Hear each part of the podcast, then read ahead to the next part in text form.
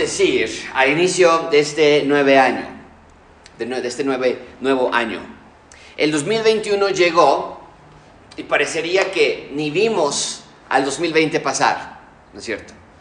Excepto que no es así. Sí vimos pasar el 2020 y lo vimos con frustración, con dolor. Fue un año como ningún otro año en la historia moderna la pandemia por el SARS-CoV-2 cambió todos nuestros planes. No importa cómo te encontrabas al inicio del 2020, lo que estabas haciendo, te aseguro que no esperabas que 2020 corriera de la manera en que lo hizo. Nadie tenía en sus planes familiares, de empleos, de salud, perder a familiares, empleos o salud. Nadie. Eh, nadie planeaba quedarse en casa o quedarse sin trabajo o quedarse sin escuela Nadie planeó hacer home office o home school. Nadie planeó usar un cubrebocas cada vez que salieras de tu casa y mucho menos salir con miedo a la calle.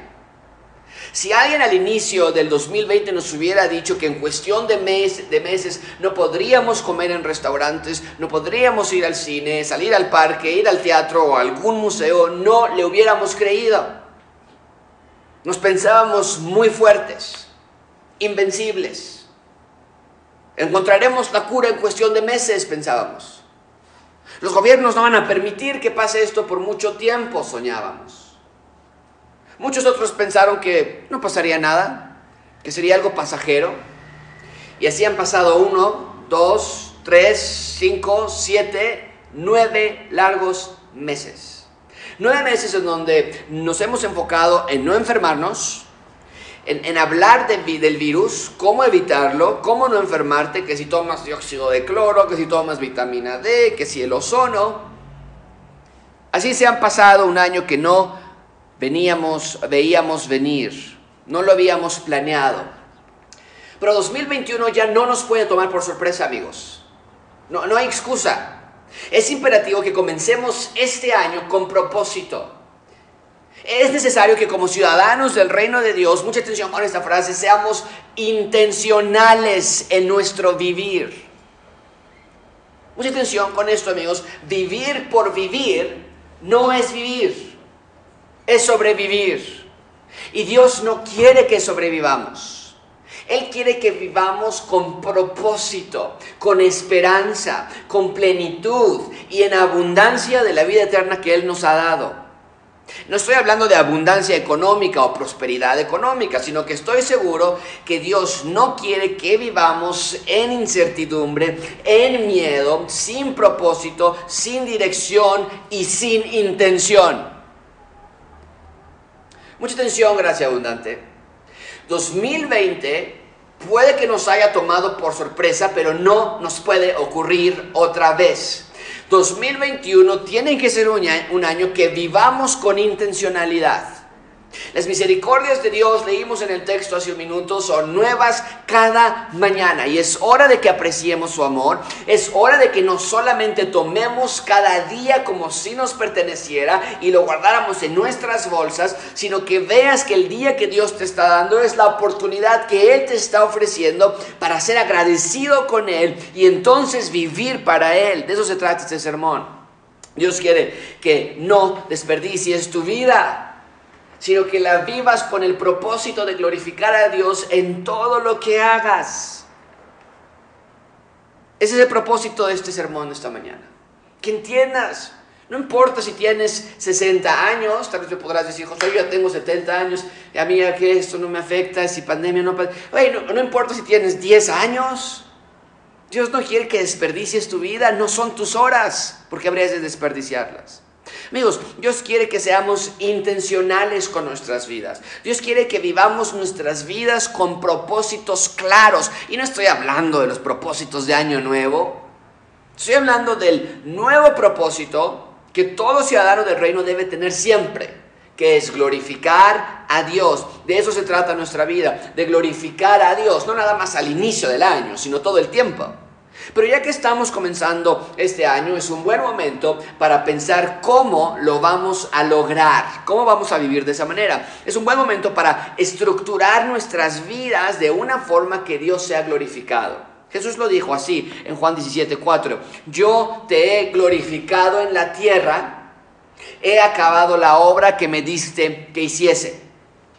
En otras palabras, la vida de Jesús fue para glorificar a Dios. La misión de Jesús y su obra y su ministerio giraba todo alrededor de agradar a Dios, de, dar la gloria a Dios.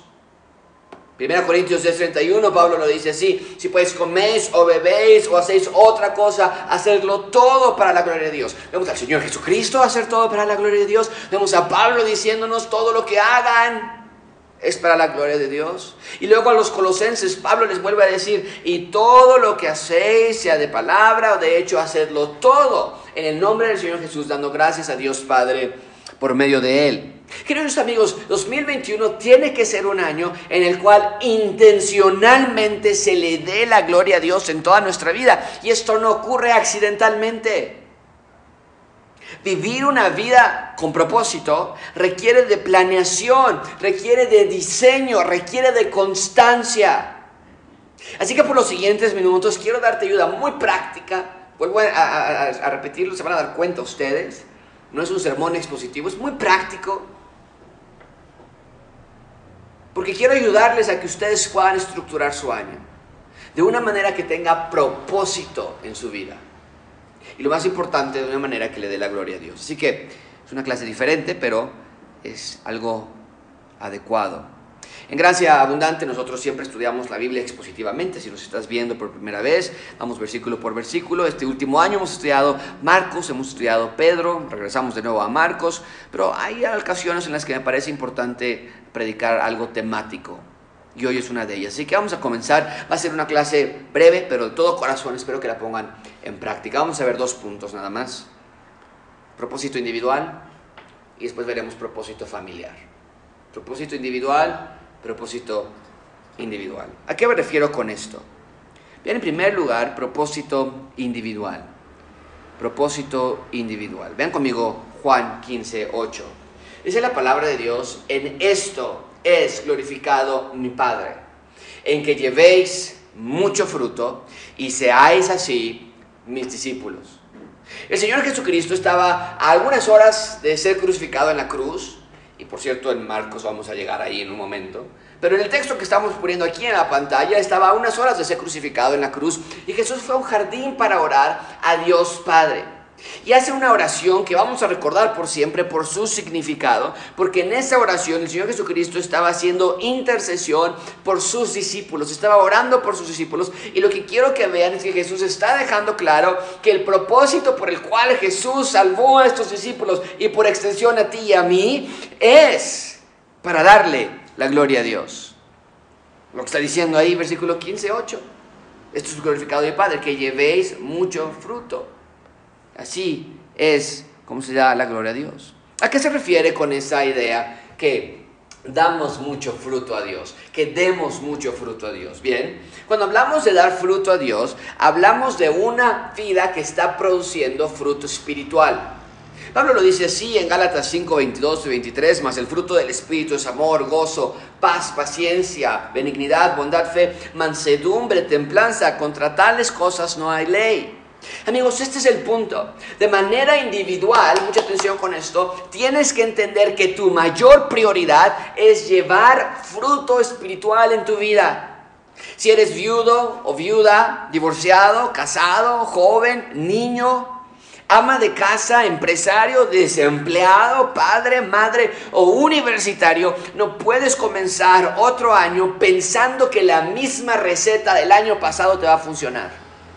Entiende que tu vida está construida bajo la premisa de que tienes que glorificar a Dios en tu vida. Déjame ponerlo así, una vida con propósito no ocurre de manera accidental, sino de forma intencional. En otras palabras, no vamos a decir, wow, le di la gloria a Dios y ni siquiera me había, estaba pensando en Dios. No, quieres darle gloria a Dios con tu vida, tienes que pensar y ser intencional. El núcleo de todo lo que eres y lo que haces está en tu corazón, está en tu mente. Entonces, primero arreglamos y ordenamos nuestras vidas individuales y luego vamos hacia afuera. ¿Cómo lo podemos hacer? Quiero dar nada más algunos consejos prácticos que creo que te van a ayudar. Estos consejos que estoy a punto de dar, aun si no aplicas todos los consejos que te voy a dar, con que tomes uno o dos. Amigo, amiga, con que tomes uno o dos consejos que te voy a dar, verás que vas a comenzar a vivir una vida con propósito. Quiero empezar. Amigo soltero, que nos estás viendo, permíteme dirigirme a ti por solamente un minuto. Solteros, solteras, ¿qué estás pensando hacer y lograr este año? De nuevo este año se va a tratar de ti nada más, de tu carrera, de tus sueños, de tu vida. Hombres, muchos, mucho cuidado con los pecados sexuales. Ser soltero no te hace libre de buscar pureza sexual. Y mucha atención con esto. Solo porque no tienes esposa, no quiere decir que tienes justificación para ver y hacer pecado. Amigo, examina tu vida. Soltero que nos estás viendo, examina tu vida. Ve si acaso el egocentrismo te está controlando. Todos los planes de tu vida son de ti. ¿Te crees autosuficiente? Reflexiona. Amiga soltera, ten cuidado con tus pensamientos. El mundo no gira a tu alrededor. No eres la persona más importante del mundo. No vivas para ti. Alza tus ojos y busca al Creador. Cuida tus pensamientos. La guerra la llevas en tu mente. No estás sola. No le creas a Satanás. No dejes que la sociedad te ponga un estigma. Tu propósito en la vida no es ser una mujer independiente y autosuficiente. Es lo que nos dicen hoy día. No, la mujer ya no es la esposa de, sino es un objeto. Yo no necesito estar casada, yo no necesito que alguien me dé dinero. Hey, tu propósito en la vida es ser una verdadera mujer. No la mujer que las feministas quieren que seas, sino una mujer bíblica que busca la prudencia, que busca la sabiduría. Amiga, no, no es tu cuerpo y por lo tanto no tienes decisión sobre la vida de otros. Amiga, no, no es tu habilidad. Todo lo que eres es gracias a Dios. Amigos casados, les quiero hablar a ustedes por unos minutos. Le hemos echado la culpa a la pandemia por nuestros problemas maritales, ¿verdad? Llegaron 2021 y es que como pasamos más tiempo cerca, como estamos todos encerrados, pero déjame decirte una cosa, lo dije al inicio, 2020 nos pudo haber agarrado de, de sorpresa, pero no más. El problema en tu matrimonio eres tú, nadie más. No es la falta de dinero, no es que la casa está muy pequeña, no es la mamá, no es la suegra, no es el vecino. En, unos casos es que el esposo ayuda muy poco en la casa.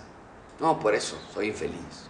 En otros casos es porque trabaja mucho el esposo.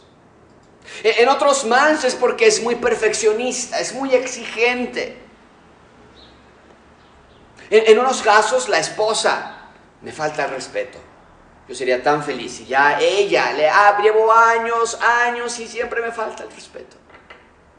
O en otros casos es que, oh, a su mamá le hace mucho caso, pero a mí no. Algunos otros se quejan, es que no limpia la casa. O es que siempre está limpiando la casa y no quiere que se ensucie nada. Estamos como en un hospital, en un hotel, todo muy pulcro. Amigos, no más. El problema del matrimonio no, no son ninguna de esas cosas. El problema del matrimonio eres tú. Y entre más rápido lo entiendas, mejor. No, desde luego que no todo el problema eres tú. Pero a lo que me refiero es que si persistes en buscar en tu cónyuge todo lo malo, nunca vas a acabar. Pero si mejor te rindes a la voluntad de Dios y perdonas como Dios te ha perdonado a ti, poco a poco Dios va a estar trabajando primero en tu vida y luego en la de tu cónyuge. Amigos, nunca, nunca en, los años que he estado trabajando he tenido un solo caso de una pareja o una persona que se me acerque y me diga, Josué, tenemos problemas maritales, necesito que me ayudes a mí. Necesito que Dios obre en mí. Que Dios quite mi amargura, mi resentimiento, mi falta de perdón, mi impaciencia. No, siempre es, ya no le creo, ya no puedo más con ella, ya no puedo más con él, ya no puedo seguir. Amigos, Dios quiere que perdonas, que perdones y que vivas perdonando. Los problemas y diferencias se van puliendo y se van arreglando poco a poco, pero el amor incondicional por tu cónyuge comienza hoy. Que en 2021 haya pandemias o no, no lo podemos controlar. Que haya reactivación económica o no, tampoco. Pero 2021 no puede ser año en el que permitas que por tu falta de perdón se destruya tu familia, tu matrimonio y tus hijos. No puede ser así. Padres, con, hijos obviamente, ¿Qué, van a cambiar? ¿Qué vas a cambiar de manera individual? Recuerda, estamos todavía en el punto individual, no estamos hablando todavía de la comunidad, de la familia. Individualmente, ¿qué vas a cambiar? No te quejes de que tus hijos están en casa, que homeschool es muy complicado, siempre estamos presionados. Amigos, de manera individual cambien esa perspectiva. Ora por tus hijos, todos los días ora por tus hijos. Ten un cuaderno donde oras por su salvación. No les creas inmediatamente cuando te dicen, yo ya soy salvo. Ahora, no estoy diciendo que les dudes. Si te dicen soy salvo, es una muy buena noticia.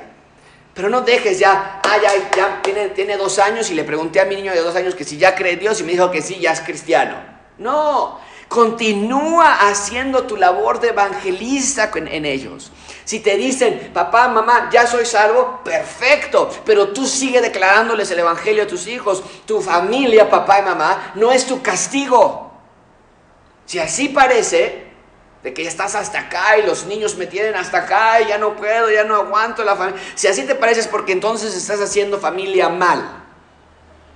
Padres, madres, oren por sus hijos, oren los unos por los otros, oren por los futuros cónyuges y nietos y bisnietos de sus hijos, que sean generaciones y generaciones que agraden a Dios. Abuelos que nos están viendo, no desperdicien su, su tiempo en miedos y temores. Amigos, abuelos que nos están viendo, pero esto incluye a todos, la, ansiedad. ¿Qué, va a pasar? Y, ay, no, no sé qué va a suceder ahora y tengo mucho miedo. La ansiedad es la semilla que da luz, depresión y miedos. No lo permitan. No permitas que la ansiedad te empiece a sepultar. Y un día vas a despertar y vas a decir, tengo, tengo depresión. Abuelos que nos están viendo no son víctimas. Sus vidas no han acabado.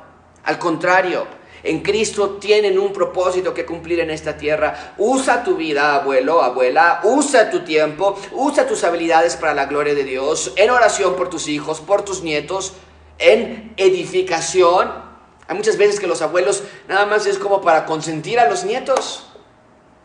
No, Asienta a tus nietos cuando vayan a tu casa, aun si están chiquitos o si están grandes. Y compárteles un versículo, ora con ellos. Vienen a la casa y comen y se y juegan y abren regalos y ya se van. ¿Y qué hiciste que tiene valor eternal, abuelo, abuela? Jóvenes que están escuchándonos, les ruego por las misericordias de Dios, te ruego, joven, jovencita, que examines tu vida no puede ser más otro año de apatía espiritual. No puedes otro año más tener un pie en el mundo y un pie con Dios. La música que escuchas sí importa. Las películas, los amigos, la vida que tienes sí afecta. La excusa de que, ay José, es que, ¿qué tiene de malo? Ya no aplica. Se acabó. Se acabó el tiempo de ignorancia. Si estás escuchándonos y has estado con nosotros por varios meses por lo menos, ya no tienes excusa. Estás en una iglesia donde se predica la verdad y si eres salvo, tienes al Espíritu Santo morando en ti, ya no hay pretexto. Odia tu pecado, odia lo malo, odia lo carnal, lo terrenal, lo obscuro, lo obsceno. Sé valiente. Ten el valor para decir no al pecado. Lee tu Biblia. Usen el menú del día, ya no son niños. No podemos, ¿qué, ¿qué, podemos hacer para alcanzar a los jóvenes? ¿Qué podemos hacer para alcanzarte a ti, joven que nos estás escuchando, señorita que nos estás escuchando? Necesitamos enviar en WhatsApp, en un grupo de WhatsApp, caricaturas con Moisés y Pedro caminando en el agua para que leas la Biblia. Ya no son niños. No necesitan recursos especiales para que no se nos aburran. Dios no es aburrido, la Biblia tampoco lo es. Tuviste un año entero tomando clases por internet todos los días. El próximo año, este año probablemente será igual. Escucha entonces también las predicaciones por internet, no pongas excusas. Estás en una transición de adolescente a adulto. ¿Qué clase de adulto serás? Vivimos, vivimos en una sociedad donde premia, la sociedad premia a los jóvenes que actúan como niños. Es que está joven, por eso está así. Es que como está en la adolescencia. Pero luego la sociedad castiga a esos adultos porque nunca maduraron. Sin trabajo, sin dinero, Vivimos en una sociedad donde los jóvenes tienen un pase especial para lo malo. Ah, es que está, se fueron a la, fiesta y ya regresaron súper tarde y regresó un poquito mal, porque está en la juventud. Si un niño, por este lado, o un adulto, por ese lado, vive una vida de promiscuidad y desenfreno, se le vería mal. Pero a los jóvenes aquí en medio, como son jóvenes, se les justifica. Jóvenes, la juventud no es una enfermedad que te provoca actuar inmaduramente. Llámale pecado al pecado. Ser joven no es una enfermedad, no es una maldición, no es una eh, eh, eh, condición que te da permiso para actuar sin razón. No seas irreverente con tus padres, no seas grosero con tus hermanos, no tengan odio en sus corazones. Si te dices cristiano, sé cristiano entonces.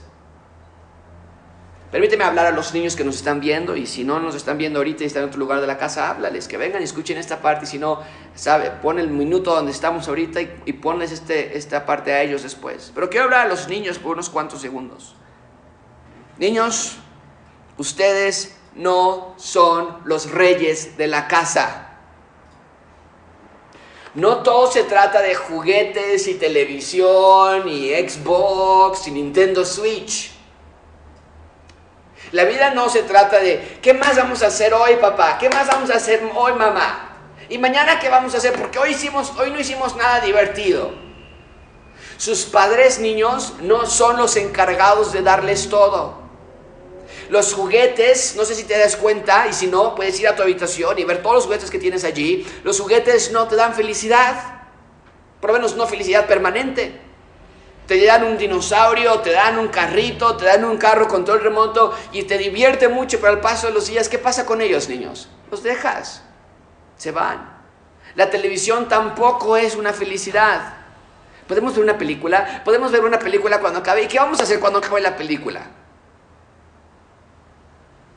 Tener un teléfono o un iPad o un iPod no es todo en la vida.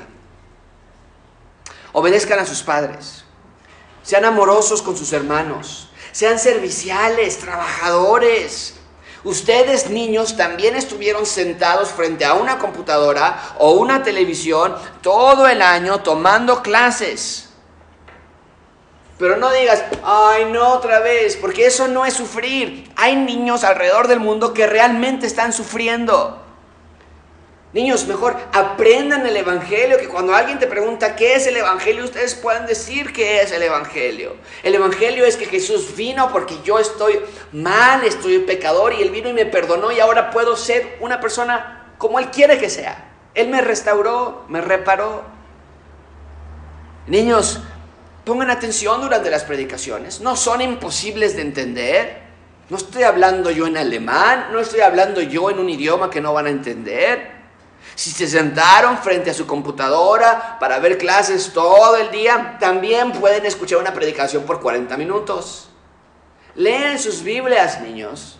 Vean películas cristianas. Piensen durante el día acerca de Dios y durante el día confiesen sus pecados. Una palabra para los que están noviando, novios o novias. Que tienes una novia o tienes un novio. Déjame hacerte esta pregunta a ustedes. ¿Qué esperas? cásense ya. Ya no esperes más. Estás desperdiciando años hermosos de tu vida.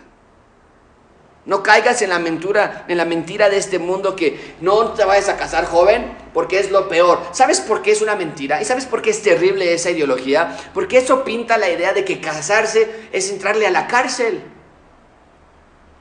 Es renunciar a tu vida. Como si el matrimonio fuese un castigo que, no, ya, ya entraste al tormento. Uh, mi pesa, mi amigo, mi pesa, mi amiga, ya te vas a casar. Se acabó. El mundo te quiere vender la idea de que el matrimonio es perder la libertad de tu vida y por lo tanto, pues aguántate más, lo más que puedas. Si entras al matrimonio con esa mentalidad, ya empezaste mal. Lo mismo con tener hijos. Los hijos no son un castigo de Dios. Que cuando te casas dices, bueno, ya nos casamos, tengo 45 años y vamos a esperar unos 5 años más para tener hijos. Porque cuando llegan los hijos ya, no, ya se acabó nuestra vida. Y levantarse, levantarse temprano y acostarse a tarde y estar ahí sirviéndoles y que lloran y se enferman y el pediatra y vomitan y, ay, no, hay que... Hemos sustituido tener hijos por tener mascotas y ahora las mascotas son como nuestros hijos. Desde luego que es mucho más conveniente porque no necesita la misma responsabilidad. Pero tener hijos no arruina tu vida. No, Casarse no es un castigo, tener hijos tampoco lo es. No esperes innecesariamente. Si no tienes novio o novia, déjame decirte esto. Y estoy hablando obviamente a personas que ya tienen la edad y la posibilidad de casarse. No vas a decir, ah, papá, mira, ya dijo Josué que me case y tengo 12 años, ¿ok? Pero si no tienes novio o novia, amigo o amiga, déjame decirte esto, no te pongas exigente ni los chicos se van a poner más guapetones, ni tú estás tan galán como para que pienses que ninguna chica te merece. Encuentra un chico o chica que ame a Dios y si encuentras a una chica o un chico que te agrada o que te está buscando y no es creyente, compártele de Cristo entonces. No escondas tu relación, no, no le digas a nadie que soy cristiano, no digas a mis papás que andamos porque si no me van a, me van a matar. ¿Que estamos en la Edad Media o qué? No, si no es creyente y te está buscando, o si no es creyente y te agrada esa chica, comparte el Señor. Esa debe ser tu mayor prioridad, lo dije al principio, glorificar a Dios con tu vida. Y si Dios llama a ese chico y lo salva y genuinamente cree en Jesús, cásense. ¿Qué más esperas? No vivas una vida egocéntrica, tú no eres tu propio rey, el planeta no gira alrededor de ti. Ahora, ya que hablé de diferentes sectores de la demografía de nuestra iglesia, Ahora quiero encerrar a todos y, dar ayuda a todos en general, unas cuantas recomendaciones de manera individual cada persona para tener un buen, un buen año. Y estas recomendaciones son muy generales. Primero, compra una agenda anual. Compra una agenda anual. Amigo, amiga, necesitas planear. Niños, necesitas planear. ¿A qué hora te vas a levantar mañana? ¿Qué vas a hacer? ¿Qué quieres lograr? Aprende. Y los padres enseñan a sus hijos a planear.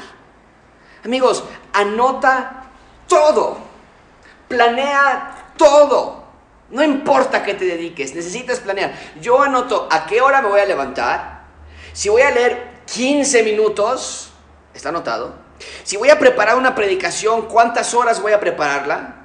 Si voy a hacer llamadas a ustedes, si voy a salir con Nataña para una cita, o si voy a llevar a Santiago, todo, todo, todo está en mi agenda. Ahora, no siempre se cumple, no importa.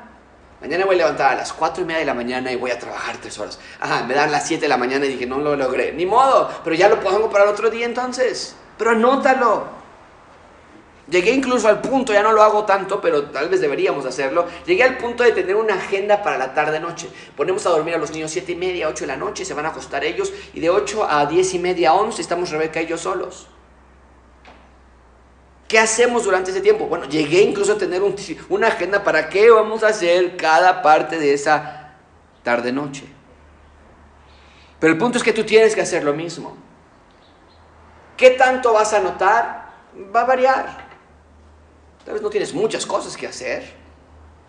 Pero te va a sorprender la cantidad de tiempo que se te fuga. Literalmente, al fin del día, en muchas ocasiones, te, voy a decir esto, al fin del día no sabes en qué ocupaste tu tiempo. Qué fea manera de vivir así. Bueno, pues sí fui a trabajar y, llegué a trabajar, pero ya qué, pues qué me puse a hacer.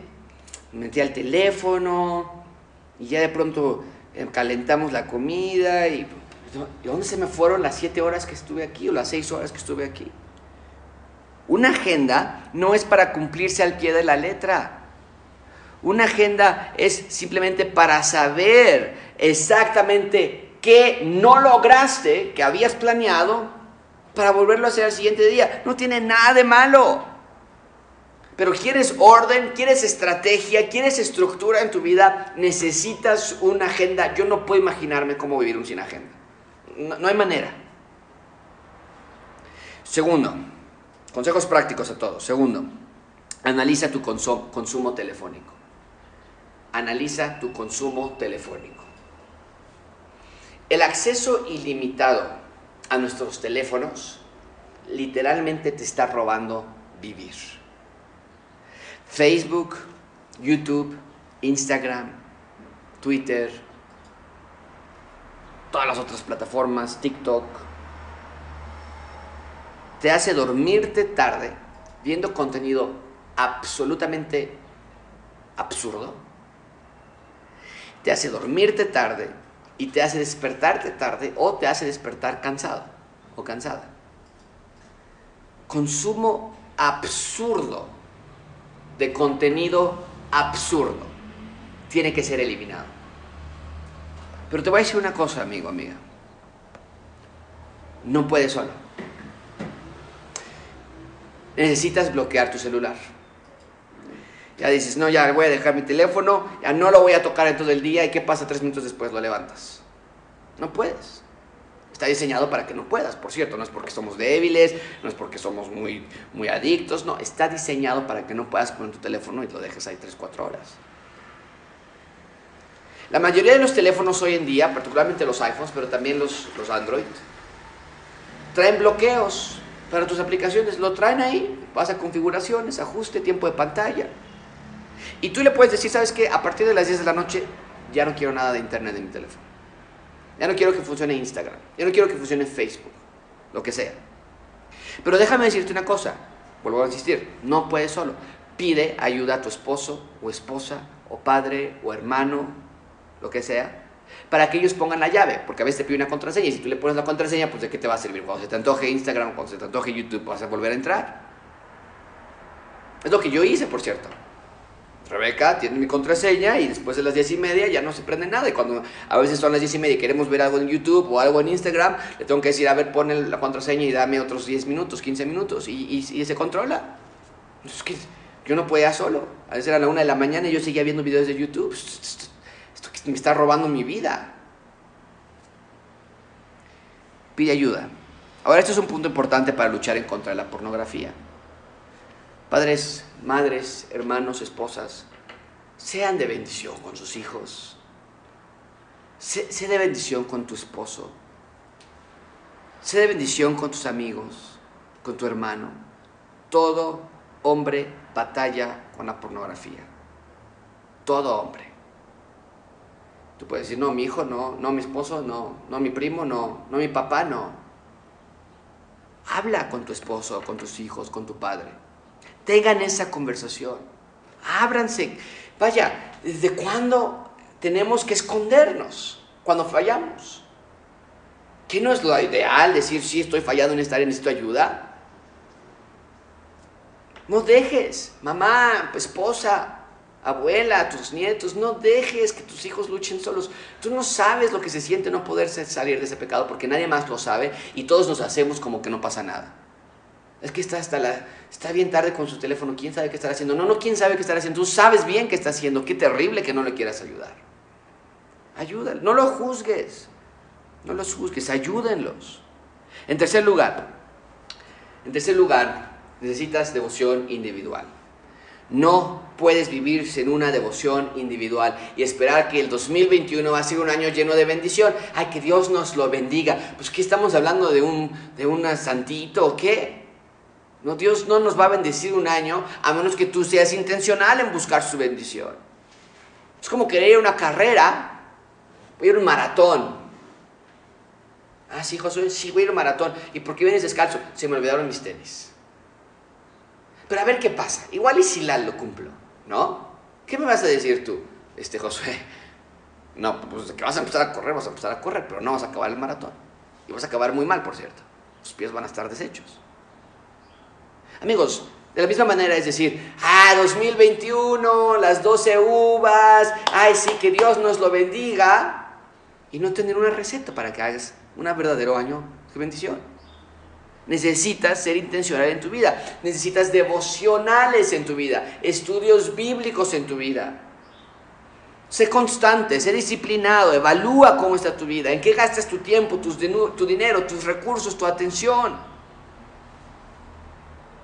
Y finalmente, como manera de recomendación a todos, establece retos físicos y espirituales. Necesitas perder kilos. Necesitas aprender a comer mejor. Tal vez te tienes que levantar más temprano. Siempre voy tarde al trabajo, siempre voy tarde. Me quiero levantar más temprano este año. Me quiero dormir más temprano este año. Yo soy de los que me duermen a las 12, a la 1, a las 2 de la mañana, lo que sea. No, tiene que cambiar este año. Tal vez necesitas menos refresco, menos dulces, menos pan. Hazlo entonces. Hazte un reto. Cuida tu cuerpo. No podemos decir que estamos siguiendo a Dios mientras estamos maltratando al templo de Dios. Y por otro lado, ponte retos espirituales.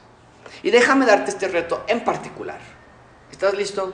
¿Estás lista? Amigo, amiga, que no estás viendo. Gracias abundante, mucha atención. Este año lee tres libros espirituales. Y para ayudarte queremos hacerlo fácil. Hemos iniciado con este proyecto que se llama Lee. Muy creativo, ¿verdad? Nuestro nombre. Lee. Es un reto para 2021. Y nosotros aquí en Gracia Abundante queremos ayudarte. Vamos a ofrecer tres libros y vamos a hacer círculos de lectura para que juntos, todos los que quieran hacer este reto, juntos leamos tres libros. Nosotros les vamos a dar los títulos, nosotros les vamos a dar la fecha para cuando se debe entregar un pequeño reporte o un pequeño discusión. Nosotros vamos a darles dos o tres círculos de lectura donde podamos sentarnos. Va a ser por trimestre o por cuatrimestre tal vez. Y en cuatro meses leer un libro. Creo que saqué la, la fecha por aquí o la cantidad creo que caía en de una hoja al día. Una hoja al día. No es mucho, pero un libro cada cuatro meses. Y en esos cuatro meses vamos a tener dos o tres reuniones por Zoom para poder platicar del libro que estamos leyendo y que tú sientas, oye, estoy leyendo junto con otros. Yo creo que sí puedes leer una página diaria, ¿no? No es mucho. Y para ayudarte, vamos a vender estos libros al 60% de descuento. Ya nos lo dan con un descuento del 40% casi, no, si no mal recuerdo, Paco sabe mejor la cifra. Pero nosotros les vamos a agregar un 60% más para que te salgan baratísimos. 60, 70 pesos, más barato que tres tacos al pastor. Y vamos a hacerlo para promover la lectura espiritual. Van a ser autores de primer nivel, teología es extraordinaria y van a ser libros clásicos que te van a ayudar a madurar espiritualmente. Y si estás interesado y estás interesada en este mismo momento, mándame, aquí tengo mi teléfono, mándame un WhatsApp o a Paco para que te podamos anotar y te podamos dar más informes durante el transcurso del mes. Pero queremos que sea un año con propósito, con intencionalidad. Bien, ahí está el propósito individual. Vean en segundo lugar, y con eso terminamos, propósito familiar. Este, Brian, le apagamos el aire, ¿no? Por favor, está ya muy caliente. Eh, vamos a ver en segundo lugar, y con eso vamos a acabar, propósito familiar. Vean el texto que les preparé para este, esta base. 2 Timoteo 3:16 dice, toda la escritura es inspirada por Dios y útil para enseñar y para redarguir y para corregir, para instruir en justicia, a fin de que el hombre de Dios sea perfecto, enteramente preparado para toda buena obra. El punto es claro, amigos. La escritura es lo único que nos puede salvar, es lo que dice Pablo aquí. Pero la escritura no nada más nos salva, dice el texto que la escritura también nos transforma. Amigos, 2021 tiene que ser un año centrado en las escrituras. Ahora que ya vimos una vida con propósito individual, tú, ahora quiero hablar de una vida con propósito, con propósito familiar. Y yo sé que va a variar mucho aquí para cada familia. Puede haber familias de dos, tres, siete integrantes. Puedes estar viviendo con tus hijos. Tal vez sigues viviendo con tus padres. Tal vez están viviendo con tus suegros, estás viviendo solo o estás casado, divorciada, con tus hijos, divorciado, con tus nietos. Cada familia es distinta. Pero espero que tomes los consejos que te voy a dar aquí, los principios que te voy a dar y los apliques a tu contexto en particular. Pero ese es el concepto que espero que tú entiendas.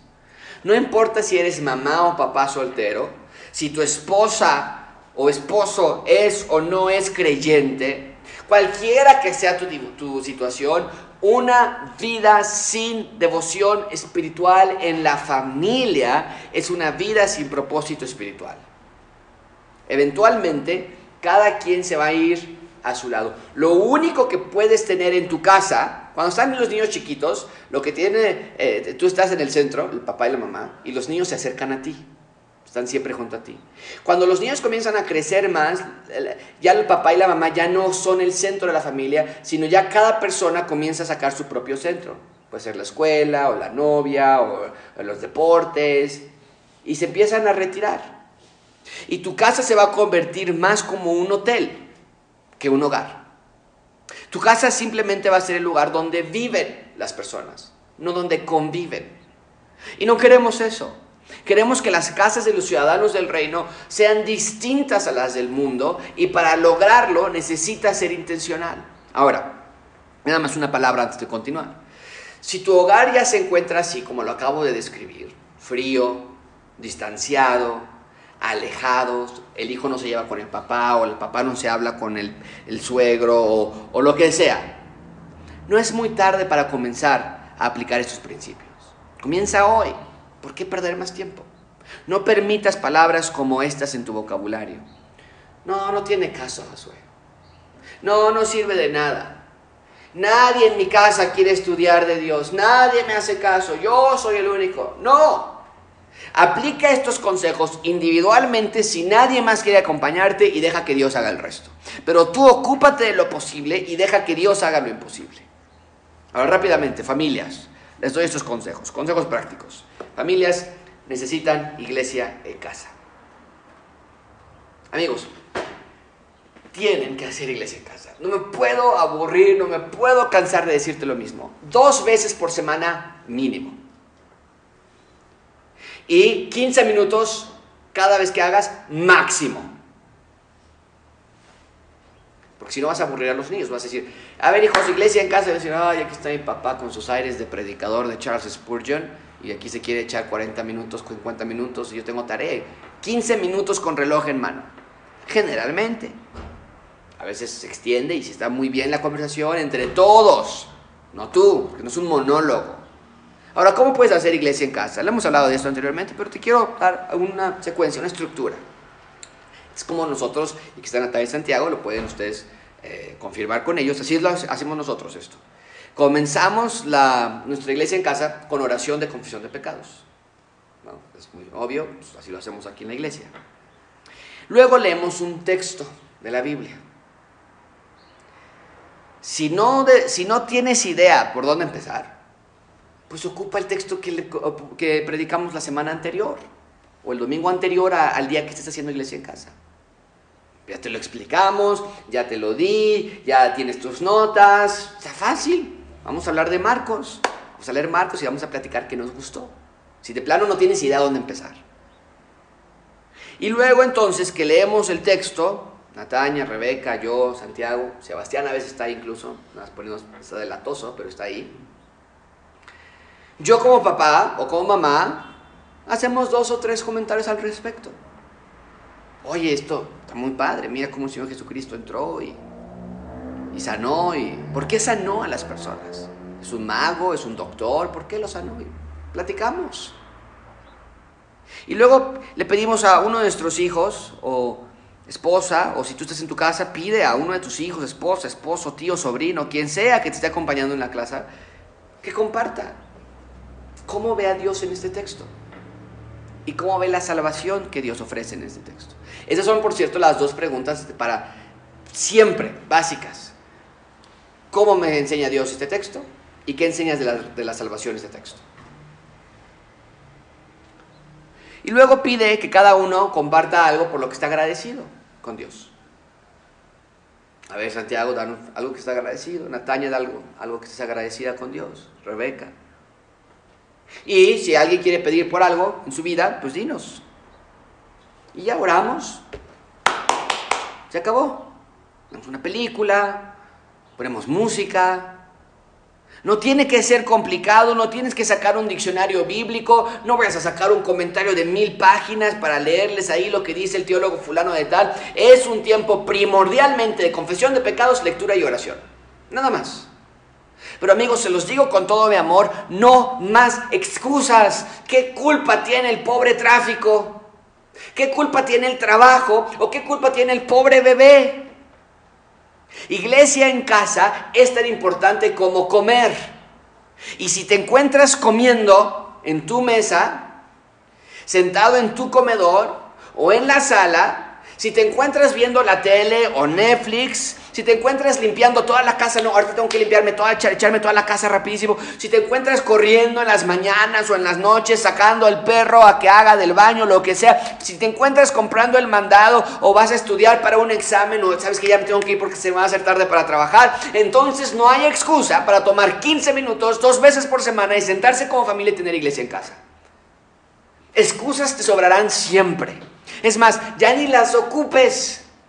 Solo di, no hacemos iglesia en casa porque no debemos importancia, no es nuestra prioridad. Pero ya, pobre perrito, no tiene la culpa de que no hagamos iglesia en casa. Porque decimos, es que como hay que sacar al perrito a caminar. O pobre bebé, o pobre casa, o pobre tráfico. ¿Por qué le echamos la culpa a todos ellos? Pues qué culpa tiene la gente que tenga que ir a, a trabajar. Es como el tráfico millones de pues entonces hasta que millones de personas no salgan a trabajar vamos a hacer iglesia en casa no pues va a estar muy complicado. Nadie de ellos tiene la culpa. Culpamos a todos por no hacer iglesia en casa. Qué culpa tienen ellos no hay que tomar con seriedad nuestro llamado. Hagan iglesia en casa. Número dos familias revisión de tiempo telefónico en la familia. Revisen su tiempo telefónico en la familia. Antes se criticaba mucho a los jóvenes, ¿no? Estábamos ahí los papás y los abuelitos. Ay, es que mira, este muchachito está en su teléfono todo el día. Pero ahora como padres, madres abuelos estamos igual. Peor. Tenemos un nuevo ídolo. Se llama teléfono. O iPad. O tableta. Y lo abrazamos. Y lo vemos todo el día, como está tan bonito mi teléfono lo observamos, lo leemos, nos hace reír, no hombre, qué carcajadas nos da esos teléfonos, esos videos en TikTok. Y lo cuidamos, le ponemos fundas para que no se vayan a lastimar. Y los limpiamos para que la pantalla se vea como nuevecita. Les cargamos la batería porque no vaya a ser que nos quedemos sin pila. Siempre sabemos dónde está. ¿No te ha pasado que mi teléfono? ¿Alguien, ¿alguien mi teléfono? Ah, ahí está mi teléfono. Ah, ah, como si fuera que el niño se nos perdió en la zócalo. Lo tenemos cerquita nosotros todo el tiempo. Lo acariciamos. Uy, se, descompuso. Llévalo al hospital, hasta se llama hospital de celular, con el doctor. Lo llevamos al baño con nosotros. Lo ponemos a nuestro lado antes de dormir, cerquita de nosotros. Les damos sus propios dispositivos a cada uno de nuestros hijos. Lo amamos, es parte de nosotros. Eso es un ídolo. Y es hora de reconocerlo y hacer algo al respecto. Así que, ¿qué tienen que hacer? En los 90, en el inicio de los 2000, no, hombre, había pastores, no tírenlos y en los púlpitos ahí los, los rompían. No, no, no lo rompas, déjamelo venderlo por lo menos. No, no, no, no vamos a ser legalistas. Tengan un horario. Simplemente estamos hablando de control. Tengan horarios en que los teléfonos se guardan. Ni son el presidente de Estados Unidos, créeme. Que tienes que estar a cada minuto del mensaje que te llega porque, oh, creo que China ya se iba a ir la guerra y tengo que evitarlo y ahorita tengo que mandar un mensaje a nuestra embajada en Corea del Sur. No tienen que estar al pendientes de cada mensaje que llega. No son esenciales para el, para el bienestar del planeta. Que si no recibiste tu correo o tu WhatsApp se va a desatar la guerra en el Medio Oriente. Ustedes controlen a sus teléfonos no que los teléfonos los controlen a ustedes. Déjame hacerte esta pregunta, amigo, amiga. ¿Usas tu teléfono o tu teléfono te está usando a ti? Déjame preguntarlo de esta manera. ¿Tienes a tu teléfono o tu teléfono te tiene a ti? Cuando comas, déjalo cargando en la recámara. Tan fácil. Cuando vayas al baño, no lo lleves contigo. Cuando estés viendo una película, deja tu teléfono en otro lugar. Estamos viendo películas y estamos viendo una película y revisando el teléfono y dos, dos pantallas al mismo tiempo. ¿De qué se trata? Cuando estés platicando con alguna persona, con tu papá o con tu mamá, no estés sacando el teléfono. Ajá, te estoy escuchando, ¿eh? Te escucho, te escucho. ¿Cómo que te escucho? No, no sea su esclavo. A mis amigos, eh, no sean esclavos del teléfono. Número cuatro, creo ya no me acuerdo que rápidamente, porque se me está yendo el tiempo. Número tres, revisión de consumo de entretenimiento. Muy breve aquí, no pasen horas frente a la televisión. Es dañino. 2021 no puede hacerlo. Por la pandemia, ¿no? Oh, por la pandemia ahorita Netflix ya está en toda la Ciudad de México el internet se iba para abajo porque todas las personas estaban en la tele. Bueno, ok, ya, pandemia. Este año no nos puede tomar por sorpresa. Estar sentado frente a la televisión muchas horas es denigrante.